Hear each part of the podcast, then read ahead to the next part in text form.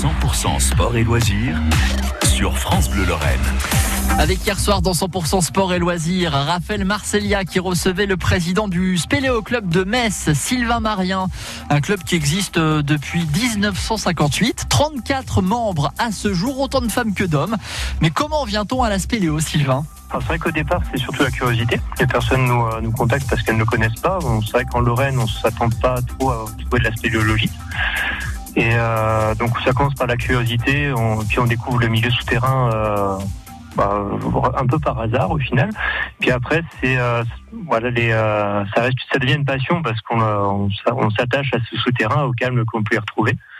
Et donc du coup, les gens restent pour plusieurs raisons. on peut avoir une les raisons sportives qui, euh, dont on parlera peut-être tout à l'heure.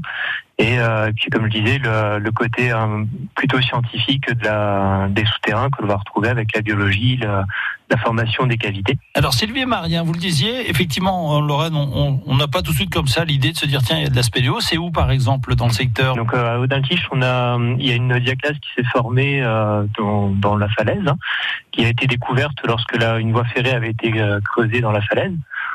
Donc euh, dès que les, bah, la SNCF était tombée sur ces euh, sur cette euh, sur ce trou, les spéléos ont été ont été appelés puis ont exploré cette cette diaclase.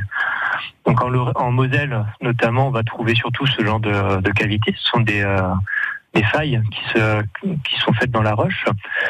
C'est en fait la euh, fissure de deux blocs, hein, on peut le dire comme ça pour simplifier. Oui, tout à fait. Mhm. Pour simplifier, ce sera ça. Et, euh, mais par contre, on va pas trouver en, Moselle euh, les, les, grandes cavités qu'on va retrouver dans le Jura ou dans le, ou dans le sud de la France, par exemple. Ou dans le Larzac.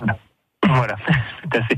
Donc c'est pour ça, nous, on, on démarre la spéléo en Moselle, bah, avec Odin notamment, et puis des petites, des petites du coin.